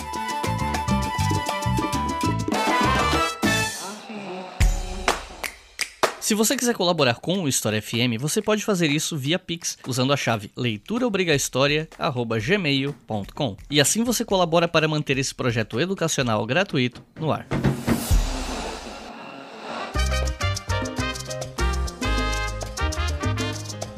Bom, todo mundo que estuda um pouquinho de política internacional ou se informa um pouco sabe que os embargos econômicos dos Estados Unidos sobre Cuba afetam o país até hoje. Na época da Guerra Fria, e aí eu vou focar essa pergunta ainda no contexto da Guerra Fria antes do fim da União Soviética, porque o fim da União Soviética traz outros elementos para esse debate, né? Mas pensando aqui no antes do fim da Guerra Fria, é, uma das coisas que dificultava era né, a situação de Cuba, além dos embargos, é porque os principais parceiros comerciais de Cuba, se a gente pensar aqui União Soviética, por exemplo, era muito distante. Né? Então isso fazia com que o comércio por si só já fosse mais caro, né? Só pelas distâncias que tinham que ser percorridas e toda a logística e tal. E aí eu queria te perguntar sobre a economia cubana nesse, nesse momento ali depois, né, do, que se estabelece ali a, a vitória de Cuba, vamos dizer assim, nessa tentativa de invasão, após crise dos mísseis, etc. Como é que a economia de Cuba se estabelece? Como é que ela funcionava? Isso pelo menos até o momento em que a União Soviética acaba, né? É evidente que para a Revolução Cubana seria muito melhor uma integração latino-americana. Seria muito bom se a Revolução Cubana tivesse tido a oportunidade de desenvolver sua indústria e o seu desenvolvimento econômico a partir de um, uma integração latino-americana, caribenha, entre os países daqui próximos. E isso não foi possível por causa da hegemonia dos Estados Unidos sobre a América Latina. O México foi um dos poucos países latino-americanos que não embargaram Cuba, né, e não participaram do bloqueio a América Latina toda entrou em processos de ditadura, né? Em 64 tem golpe no Brasil, golpe na Bolívia, depois 73 tem golpe no Chile, golpe no Uruguai, 76 golpe na Argentina, né? E por aí vai. Então, Cuba acaba se relacionando prioritariamente com a União Soviética, que como você disse, não era o mais conveniente, de fato. Porém, a União Soviética gera algumas vantagens para Cuba, que são vantagens políticas, ou melhor, são preços políticos, são acordos políticos que vão determinar o tipo de relacionamento econômico que esses dois países estabelecem. Um primeiro tipo de investimento que a União Soviética faz em Cuba é o investimento diretamente tecnológico. Então, existe uma série de parcerias técnicas de formação de técnicos voltados para o desenvolvimento econômico que vão grupos soviéticos passar um tempo em Cuba, fazer escolas técnicas, depois cubanos que vão para a União Soviética estudar as técnicas industriais soviéticas. E com isso se começa a criar uma inteligência técnica industrial baseada nos paradigmas soviéticos. O que é completamente improvável, né, na história cubana. E claro que o parque industrial que Cuba já possuía era muito baseado na tecnologia capitalista dos Estados Unidos. Por isso, um dos principais problemas do bloqueio, inicialmente, foi a falta de peças de reposição, porque as máquinas que existiam em Cuba não eram soviéticas, né? Eram americanas, eram europeias e tal. Então, essas peças de reposição, na maior parte das vezes, não estavam disponíveis mais por causa do bloqueio. Então, os cubanos passaram a inventar muita coisa, né? A sociedade cubana, um dos efeitos colaterais do bloqueio é que a sociedade cubana se transformou numa sociedade altamente habilidosa para consertar máquinas em geral, para fazer uma gambiarra, para fazer um carro dos anos 50 funcionar, basicamente em 2021. Então, existe uma habilidade constituída de décadas relacionadas com isso. Mas a União Soviética então tenta investir tecno em tecnologia, em usinas termoelétricas para resolver o problema da energia em Cuba, em tratores, em máquinas, né? Só que tudo isso é um processo muito lento, muito mais lento do que o governo revolucionário gostaria, porque um dos principais projetos de soberania econômica da Revolução Cubana é a industrialização. E essa industrialização acaba sendo adiada e depois adiada de novo, e acaba que ela nunca acontece de uma maneira completa com a indústria de bens de capital. E ainda assim, a União Soviética investe muito nessa capacitação técnica em tecnologia. Um segundo investimento soviético em Cuba importante é no próprio crédito. A União Soviética empresta dinheiro para Cuba. Quando a gente olha a balança comercial cubana dos anos 50, 60, 70, 80, principalmente, né, desses 30 anos ali, dos primeiros 30 anos da Revolução, quase todos os balanços comerciais são deficitários. Quase todos. Assim, 90% dos balanços comerciais são deficitários. Porque Cuba ainda vende produtos primários e ainda compra produtos industrializados. Pelo mesmo motivo que o déficit comercial existe na América Latina inteira. Que inclusive a CEPAL explicou isso. O Raul Prebisch, que era anticomunista, explicou isso muito bem. Que olha, você vende produtos primários e compra produtos industriais, você vai ter uma tendência estrutural ao déficit na balança de pagamentos. De pagamentos, não, desculpa, de é, balança comercial. Então, Cuba tem esse problema. A União Soviética empresta dinheiro infinitamente para Cuba. É um crédito a baixos juros, praticamente sem fim, rolado, reestruturado, rolado, reestruturado. E quando cai a União Soviética, Cuba nunca paga essa dívida. Então, foi de fato um, uma transferência de riqueza, de valor, né, da União Soviética para Cuba. E um terceiro ponto que caracteriza essa relação são os preços, né? Os preços políticos e o acordo comercial do açúcar com o petróleo. Tem dois elementos ali que são importantes. Primeiro, o, a União Soviética paga para Cuba um preço do açúcar muito mais alto que o mercado mundial, vende um petróleo mais barato que o mercado mundial. Então, em termos de troca, Cuba sai ganhando muitíssimo e ainda por cima paga 20% do açúcar cubano em dólares. Porque Cuba precisa de divisa para comprar coisas no mundo capitalista também. E divisa, né, o dólar. Então, Cuba não vai conseguir dólar com os Estados Unidos, então Cuba precisa conseguir dólar com quem troca. E para isso a União Soviética faz esse pagamento de 20% dos seus das suas compras em dólares. Isso é muito importante para Cuba, porque é praticamente a principal fonte de dólares que Cuba tem nesses 30 anos. E então, essa relação, eu costumo dizer que ela foi imprescindível no curto prazo e muito maléfica no longo prazo. Porque no longo prazo, o que aconteceu foi que é, Cuba não conseguiu desenvolver a sua indústria de bens de capital. De certa forma, o governo revolucionário se adaptou a essa situação e a esse relacionamento, ainda nos marcos da plantation açucareira, né? Da grande propriedade exportadora de açúcar, só que agora num formato estatal. Durante esse período que a União Soviética existia, a União Soviética ofereceu a Cuba uma estabilidade política importante. Cuba conseguiu criar o maior sistema de bem-estar social da história da América Latina, sem dúvida, ou melhor, corrigindo, o maior sistema de bem-estar social da América, talvez só com o Canadá que pode competir, porque os Estados Unidos não têm bem-estar social. Então, Cuba criou um bem-estar social só comparável ao do Canadá, no continente americano inteiro, com um sistema universal de saúde pública gratuita de qualidade, com educação garantida e fim do analfabetismo, com formação universitária para quem quisesse fazer universidade, com salários e remunerações cada vez maiores. Na verdade, bom, em comparação com os anos 50, aumentaram muito, porém depois, com a desmercantilização da vida, os salários cubanos diminuíram também muito. Então, como tudo que era importante era gratuito, os salários cubanos também diminuíram e há uma certa desmercantilização da sociedade nesse período. Ou seja, os cubanos não precisam de muito dinheiro e então se cria esse arranjo provisório em que a Revolução Cubana tem uma margem de manobra, ou o que eu gosto de chamar de uma soberania periférica, que é uma soberania nacional mais importante do que todos os países da América Latina, porém ainda não completa, porque ainda é a soberania de um país periférico dependente com uma série de limitações. E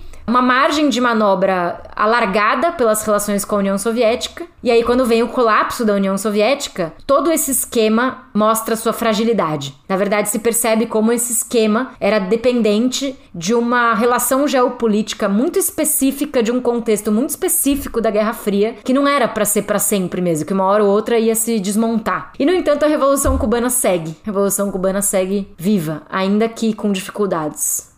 E aí, falando desses limites, eu queria te perguntar sobre Cuba pós-União Soviética, né? Eu acho que eu vou dividir em duas partes, né? Uma pergunta sobre anos 90, porque de fato a economia cubana sofreu muito nos anos 90 com o fim da União Soviética, e uma outra pergunta depois sobre anos 2000 para frente, nessas duas últimas décadas. Então, você pode comentar pra gente um pouco sobre quais foram essas grandes dificuldades que Cuba teve nos anos 90? Sim. Bom, o colapso da União Soviética foi uma tragédia para Cuba. Primeiro, porque o PIB cubano caiu 35% em dois anos. O volume do comércio exterior cubano era de 13 bilhões de dólares. Ele cai de um ano para o outro para 3 bilhões de dólares. Então, é um precipício. Cuba cai num precipício econômico. E esse período dos anos 90 ficou conhecido como período especial, né? Mas, obviamente, como diz o Fernando Martínez Heredia, que eu tive a oportunidade de entrevistar entrevistar em 2016, que foi um revolucionário cubano muito amigo do Che Guevara. Período especial, na verdade, foi um eufemismo, uma forma de suavizar uma crise brutal, gravíssima, que era uma crise limite que a sociedade cubana chegou. O principal elemento dessa crise, como todo mundo sabe, é o combustível, porque o combustível move as máquinas que produzem alimentos, né? O combustível move as indústrias de exportação, né? O combustível move a indústria açucareira, o combustível move também os tratores que vão produzir a terra para mais numa larga escala produzir tabaco, para exportar charuto, né? O combustível move todas as atividades da vida, a eletricidade. Então, sem combustível, sem eletricidade, os cubanos caíram numa crise generalizada. Os cubanos brincam que naquela época não existiam apagões, existiam alumbrones, quer dizer, de vez em quando tinha luz, mas quase sempre não. Também são famosas as bicicletas, né? Os cubanos foram obrigados a substituir os seus carros por bicicletas e todos os cubanos ficaram muito magros nessa época também por causa disso, né? É, uma das coisas que mais se criou nessa época eram porcos, porque porco é um bicho que come qualquer coisa e não precisa de muito trabalho para criar. Então, porco foi um dos alimentos mais comuns, assim. Mas mesmo assim, teve uma situação tão difícil em termos alimentares que uma vez eu fiquei na casa de um oftalmologista lá em Cuba, em Havana, e ele me contou que naquela época ele estava se formando, tava, tinha recém se formado em medicina, e ele atendia muitas pessoas que tinham neurite ótica, que é um fenômeno de cegueira temporária relacionada com a falta de uma enzima ou de uma proteína que fica ali nos bastonetes do olho e tal e que é totalmente contornável se você volta a se nutrir, se alimentar de uma maneira adequada. Então, foi realmente muito grave. E aí todo mundo se pergunta como que a Revolução Cubana permaneceu de pé. Como se não bastasse tudo isso, como conta muito bem o Fernando Moraes no livro Os Últimos Soldados da Guerra Fria, esse foi o período que os cubano-americanos de Miami, terroristas, o grupo Cubanos al Rescate, a Federação Cubano-Americana, esses grupos organizados em Miami de herdeiros dos expropriados, né, herdeiros da elite cubana, da burguesia cubana que vive lá, começaram a atacar Cuba de uma maneira completamente sem precedentes, né, com atentados terroristas de todo tipo, desde tiroteio em varadeiro, né, porque começou a ter a estratégia do turismo, então atacar hotel turístico, bomba em hotel, tiroteio em praia, invadiram o espaço aéreo cubano diversas vezes. E isso está muito bem documentado nesse livro. Então teve uma guerra ali é, com consentimento, ou pelo menos a vista grossa, da CIA e do FBI, que fingiram não ver, mas na verdade estavam, de certa maneira, cúmplices daqueles ataques. E a Revolução Cubana ainda assim sobreviveu, né? E por que sobreviveu? Uma das explicações mais, acho que, plausíveis para isso é, primeiro, o fato de que os líderes históricos da Revolução estavam no poder e eles tinham uma confiança política popular muito profunda. Assim, não é brincadeira o quanto o povo cubano confia no Fidel Castro e o quanto o povo cubano chorou por sua morte. É uma relação histórica que precisa ser estudada. A relação coletiva estabelecida entre o povo cubano e o Fidel Castro. É uma relação de muita confiança. E essa confiança se sustenta em alguns aspectos materiais, né? Não é só assim imaginário ou abstrato. É uma confiança concreta, porque apesar de toda essa crise, as conquistas sociais básicas da revolução permaneceram. A educação não foi mercantilizada, a saúde não foi mercantilizada, ao contrário, a saúde se transformou em divisa. O investimento em saúde aumentou nos anos 90 ao ponto de virar formas de estratégias de obtenção de divisa no mercado né, mundial. Então, ainda apesar de tudo, a Revolução Cubana persistiu e atravessou essa tempestade dos anos 90. More than machinery, we need humanity. More than cleverness, we need kindness and gentleness. Without these qualities, life will be violent and all will be lost. E aí sim, eu queria perguntar sobre os anos 2000. Cuba se recuperou e, supondo que a resposta seja positiva, como é que isso aconteceu exatamente? Olha, um dos principais pontos de recuperação de Cuba foi, sem dúvida, a eleição do Chávez na Venezuela em 1998. A Venezuela, que é um país petroleiro e que consegue tirar Cuba dessa crise do combustível, simplesmente. E consegue recolocar gasolina em Cuba, basicamente, né? Num nível aceitável para recolocar a economia num patamar de crescimento econômico. Isso foi muito importante. De novo, se mostra que para Cuba as relações comerciais com o mundo são mais relevantes quanto mais forem relações de tipo político, porque as relações com a União Soviética eram de tipo político, as relações com a Venezuela são de tipo político, né? Para se tirar Cuba do isolamento, é preciso ter coragem política. É necessário não cair no mainstream neoliberal hoje em dia. E a Venezuela fez isso. Então eles criaram vários acordos, né? Vários pactos econômicos Cuba conseguiu formar mais de 30 mil médicos venezuelanos, né? Os médicos cubanos fizeram várias missões de medicina e saúde popular nas favelas da Venezuela, barrio adentro, é, os dentistas, né? Muitos venezuelanos nunca tinham visto dentistas antes, aí tem os mutirões de cubanos dentistas em troca de combustível. Então foi pela primeira vez uma situação em que Cuba não trocou açúcar trocou médicos, trocou inteligência e serviços de alto padrão. E basicamente conseguiu acumular isso por causa de décadas de investimento em educação e ciência. Se não fosse esse investimento em educação e ciência, a economia cubana não teria conseguido superar o período especial e não teria conseguido criar, se reerguer, basicamente. Então tem essa questão do bolivarianismo, tem também o contexto mais geral da onda progressista latino-americana, né? Com os governantes de centro-esquerda, de esquerda, que vão ganhando eleições na América Latina, o Brasil principalmente, né? A relação dos governos do Lula e da Dilma com Cuba foram relações bem especiais, no sentido de que foi incentivado investimento público e privado brasileiro em Cuba. Não sei se vocês se lembram, mas o Lula levou o Blairo Maggi para fazer investimento de soja em Cuba. O Lula tentou convencer o Fidel Castro na época, depois o Raul entrou, de que soja era um bom negócio, né? Olha só que contradição. O capitalismo do agronegócio brasileiro sendo colocado como uma real politique do Lula para o socialismo cubano, né? Acho que só o Lula mesmo para fazer essas pontes muito malucas. Sem falar nos empréstimos que o BNDES fez, que nunca se completaram, né? A promessa de empréstimo do BNDES era muito maior do que a que realmente aconteceu. E as construtoras, algumas construtoras OAS, né, que tinham promessas de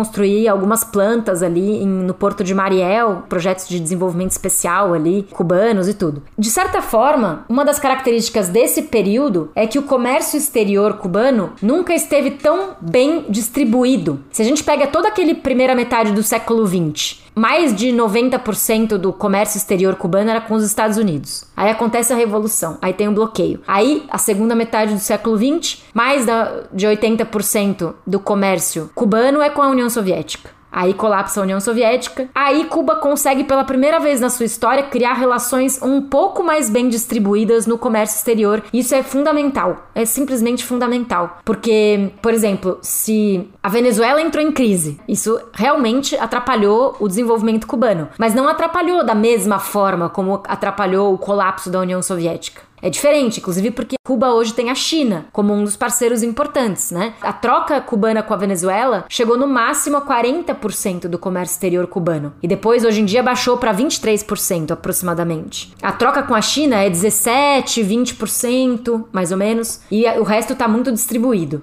Né, mundo afora. E aí, para concluir, chegam as reformas do paradigma do socialismo cubano com Raul Castro, né? Então, em 2011, acontecem os lineamentos de la política econômica, uma proposta de que eles chamam de atualização do modelo de socialismo, em que eh, essa ideia do paradigma estatal substituída por uma relativa flexibilização que aumenta, principalmente nos serviços, é, a propriedade privada de pequenos negócios, como se fossem as pymes, como chamam os hispanohablantes, né? As pequenas e médias empresas são permitidas e também se diz que se anuncia pelo menos que vai se criar mais propriedades cooperativas, o que de fato acontece num nível muito mais fraco do que as propriedades privadas. Então, se cria um certo consenso no Partido Comunista de que a economia estatal precisa recuar em alguns pontos, né? Então, de uma economia com com 90, 95% da força de trabalho estatal nos anos 90, Cuba hoje tem uma economia que tem 45% no setor privado, ou seja, 55% no setor estatal. Um pouco mais da metade, mas muito menos do que os mais de 90% estatal que tinham antes, né? Então existe ali pelo menos 2 milhões e meio de trabalhadores cubanos hoje que não são empregados do Estado, que são ou empresários ou empregados de empresários, trabalhadores do setor privado ou cooperativistas de diferentes setores, né? E aí Cuba está lidando com essa, esse desafio de criar um modelo mais, ou melhor, um modelo menos estatal de socialismo, num contexto neoliberal muito acirrado no mundo, né? Em que as pressões do neoliberalismo, da subjetividade neoliberal, são muito fortes, né? É do individualismo, do indivíduo empresa, do self-made man, a ideologia do empreendedorismo de tipo individualista, enfim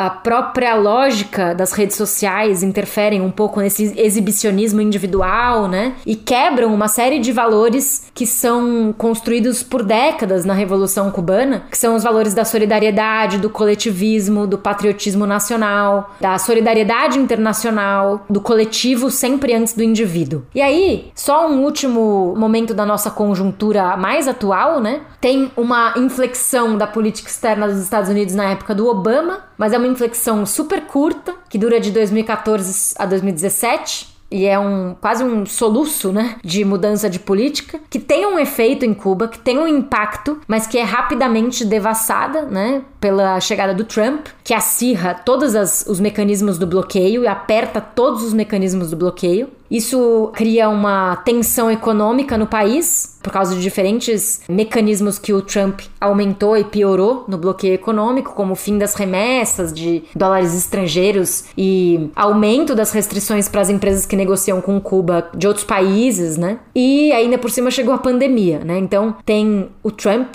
aí tem a pandemia, e essa pandemia derruba o turismo, que é responsável por 10% do PIB, então cai 10% do PIB. Crise sanitária. Então, Cuba controla a pandemia. É o país que melhor controlou a pandemia durante 2020. É melhor do que qualquer país desenvolvido. Melhor que a Alemanha, melhor que os Estados Unidos, nem se fala. Melhor que a Bélgica, melhor que a Suécia, melhor que Portugal, melhor que muitos países, todos os países da Europa. Porém, o efeito colateral do controle da pandemia foi a queda econômica do turismo. E quando os cubanos tentam reabrir algumas brechas de turismo para criar um respirador para a economia, tem uma crise sanitária que estoura em julho e agosto de 2021. Daí, é, isso vem junto com protestos e com outros problemas. Então, o governo cubano tem tentado contornar esse problema, né? Produziu as vacinas, é o único país latino-americano com vacinas, né? Produzidas de maneira soberana. Inclusive, esse é o nome da vacina, né? Soberana. E Abdala. Abdala, que é o nome de um poema do José Martí, pra gente fechar o começo do assunto. E para terminar, eu quero entrar num debate mais conceitual aqui, porque dentro da ciência política existe todo um debate a respeito do conceito de democracia, né? E quando se fala de Cuba, esse debate acaba sendo muito intenso. Alguns se referem a Cuba como uma ditadura, porque é um regime de partido único, Fidel ficou no poder por várias décadas, foi sucedido pelo irmão dele por um tempo. Outros afirmam que é um país com uma democracia própria, específica, um regime que tem essas especificidades e não dá para querer medir ele com a régua da nossa democracia liberal representativa que a gente tem no Brasil, etc. E tem gente que afirma que Cuba é a maior democracia da América Latina, porque é um governo que, teoricamente, governa para o povo. É aquela coisa da a lógica do mandar obedecendo, digamos assim, né? E eu já vi tanto vídeos com cubanos falando, por exemplo, que ah, a gente não precisa de vários partidos, a gente só precisa de um que cuide da gente, que pense no povo e tal. E isso a gente tem. E você tem, por outro lado, também em vídeo cubanos é, falando horrores sobre o governo. Então, acaba sendo um debate muito intenso, não só pela questão conceitual, né, do conceito de democracia, mas também porque muitas vezes as pessoas se apegam a opiniões locais que melhor convém ao seu próprio discurso, né, a sua própria narrativa. E inclusive um reflexo disso é que eu já tive aqui no História FM tanto pessoas que consideram que Cuba é uma ditadura, quanto gente que fala que Cuba é a maior democracia da América Latina. Então, eu queria te perguntar qual é a tua percepção sobre isso, qual é a tua avaliação, politicamente falando, de Cuba como sendo ou não uma democracia. Se você quiser opinar a um nível mais pessoal também, fica à vontade. Obrigada, Iclis. Então, eu acredito que os conceitos da ciência política de tipo liberal não são suficientes para explicar o sistema político cubano. Porque hum, quando a gente fala, por exemplo, em democracia no caso do Brasil, para dar um exemplo muito concreto, né? Tem vários estudos de cientistas políticos brasileiros que mostram que quase sempre, não sempre, mas a grande maioria das vezes, a relação entre financiamento de campanha e vitória eleitoral é diretamente proporcional. Então, o que a gente chama de democracia liberal, né, ou que a ciência política chama de democracia liberal, é na realidade um mercado do ponto de vista marxista, por exemplo. Então, existe um mercado eleitoral, esse mercado acontece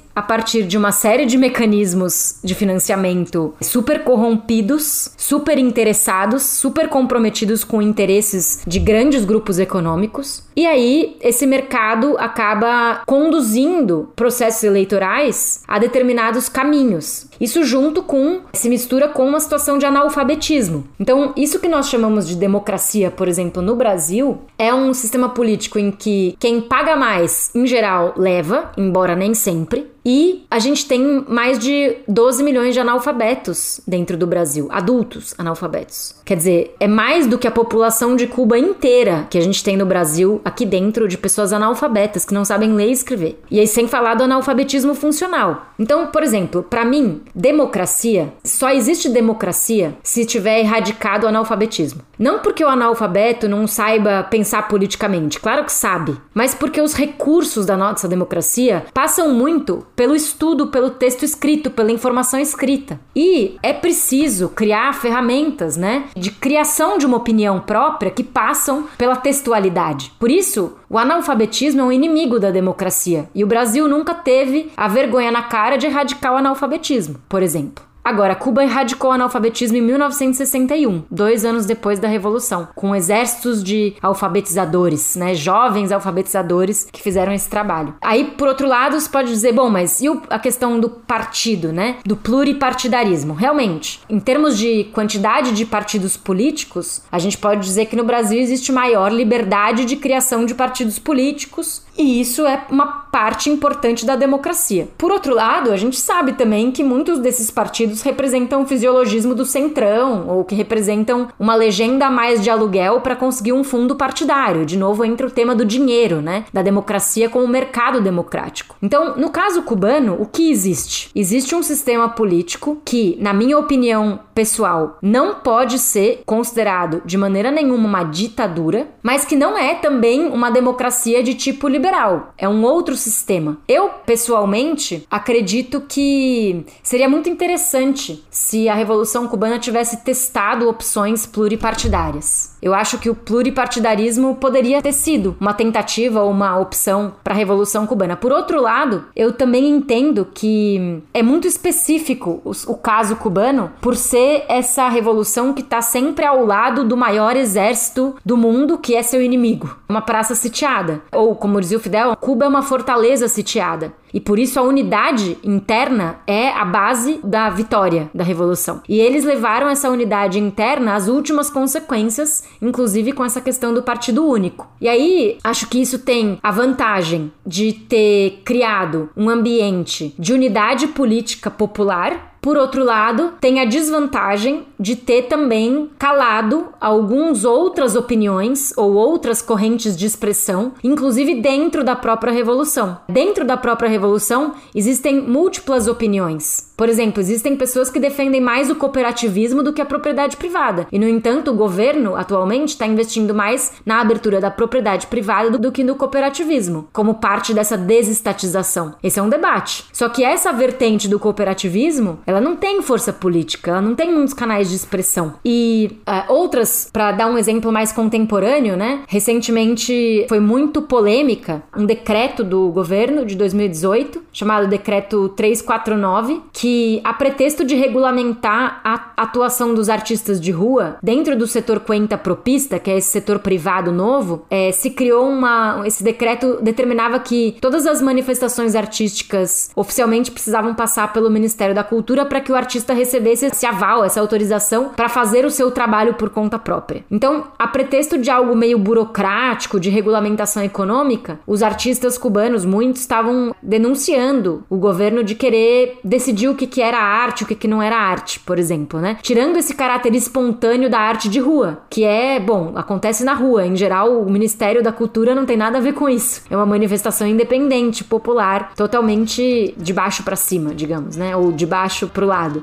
Então, isso foi super polêmico. Eu avalio que, interpreto que isso foi meio que um tiro no pé do governo, assim, porque isso gerou todo esse caldo de movimentos de artistas e de trabalhadores da cultura que foram se tornando cada vez mais mais críticos e que foram se fortalecendo dentro dessa crítica. Então, eu acredito que existe ainda uma cultura soviética em Cuba que é muito de tipo autoritário e que é rígida e que existem debates, eu percebo que existem debates que existem pessoas que defendem aberturas, que defendem uma circulação de ideias diferente tudo mais, uma pluralidade de meios de comunicação maior e tudo mais, mas isso ainda é muito lento e atualmente eu tenho a impressão que com a crise econômica econômica ficou mais difícil, porque se abriu a possibilidade dos atores contra-revolucionários atuarem cada vez mais fortemente nesse contexto. E quanto mais os contra-revolucionários, né, financiados da CIA, de Miami e tudo mais, entram na disputa política de dentro da ilha, mais o regime político se fecha, né? Então isso é ruim, na verdade, porque dificulta bastante essas renovações geracionais. E além de tudo, o atual presidente Dias Canel tem que comprovar, de certa forma, sua legitimidade como alguém que não é da geração heróica, né, do, dos guerrilheiros e tal. Eu acho o debate político cubano muito complexo e antes de mais nada a gente precisa se informar sobre as eleições cubanas que acontecem a cada dois anos, sobre como funciona o sistema eleitoral, sobre como funcionam as assembleias, o legislativo cubano, como funcionam os organismos de poder popular, se eles estão suficientemente fortes ou se eles estão fragilizados e por aí vai. Então é difícil responder isso rapidamente. Eu acho que é um debate um pouco complexo mesmo.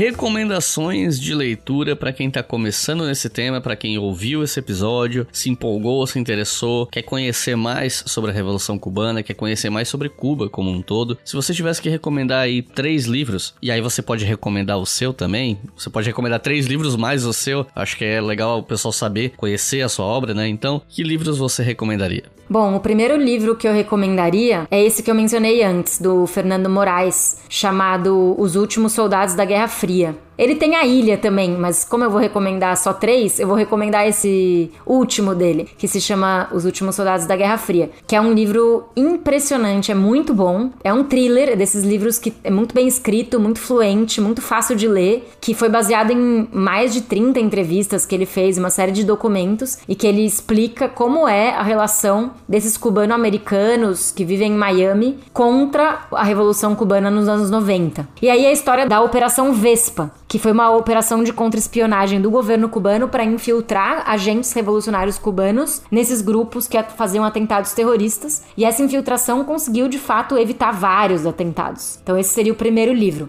O segundo livro é um, um pouco mais acadêmico, mas que eu acho que é muito importante, pelo menos para mim foi fundamental, que é um livro do Luiz Bernardo Pericaz, chamado Che Guevara e o Debate Econômico em Cuba. que é um livro para quem quer entender por que Cuba não conseguiu se industrializar. Então ele conta as polêmicas econômicas do começo da Revolução Cubana, do Che Guevara com outros personagens da Revolução e também quais foram as dificuldades da industrialização. Afinal, por que Cuba não se industrializou? Então esse é um livro bem legal que foi relançado recentemente pela Boitempo em 2019. E aí, o terceiro livro, também pensando nas pessoas que querem começar a conhecer a Revolução Cubana, é esse do Luiz Fernando Ayerbe que você mesmo mencionou na sua pergunta, que é um livro de uma coleção da Emília Viotti, é, sobre revoluções, da editora da Unesp, e é um livro curtinho, que é um resumo, assim, né, uma história panorâmica da Revolução Cubana, que também é muito bom de ler para quem está interessado em começar a se aprofundar no assunto. E aí, como você deixou eu fazer o meu livro como quarto livro, é, eu tenho dois livros, na verdade, sobre Cuba, né? Um que se chama História Agrária da Revolução Cubana, Dilemas do Socialismo na Periferia, que é mais acadêmico, porque é resultado da minha dissertação de mestrado, que eu publiquei pela Alameda. E o outro é um livro que eu recomendo mais para um público amplo, né? É, esse primeiro é mais para um público especializado, digamos, e para um público mais amplo é o Cuba no século XXI, Dilemas da Revolução, que é um livro que eu co-organizei e sou co-autora junto com um monte de outros pesquisadores que fizeram parte do projeto Realidade Latino-Americana de uma viagem que a gente fez de pesquisa para Cuba em 2016. A gente chegou lá uma semana depois que o Fidel tinha morrido. Então foi uma viagem de pesquisa e é um livro muito acolhedor, porque ele tem capítulos curtinhos, todos os capítulos são uma pergunta que tenta ser respondida, nem sempre completamente possível responder, né? Mas ele tá em PDF gratuito também. Então, se vocês digitarem no Google Cuba no século XXI, Dilemas da Revolução, aparece a editora Elefante com o livro por zero reais, que é um PDF que vocês vão poder baixar tranquilamente do site da própria editora. É isso. Bom saber, porque eu só conhecia o História Agrária da Revolução Cubana, então fica aqui a dica para todo mundo. Joana, alguma consideração final? Não, acho que eu já falei bastante. Vamos deixar as pessoas descansarem os ouvidos. Queria te agradecer muito pela oportunidade, elogiar suas perguntas que foram muito e acho que dá um bom panorama da história cubana. Eu que agradeço. E agradeço também a todo mundo que ouviu até aqui, até o final do episódio. Gostaria de lembrar a vocês que nós temos uma campanha que financia o Leitura Obriga História e todos os podcasts da casa. Para colaborar com qualquer valor a partir de dois reais, basta apoiar em apoia.se barra Obriga História. Então é isso, muito obrigado e até a próxima.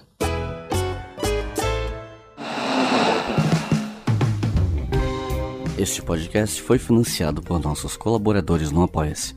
Acesse apoia.se barra e contribua para manter este projeto educacional gratuito no ar.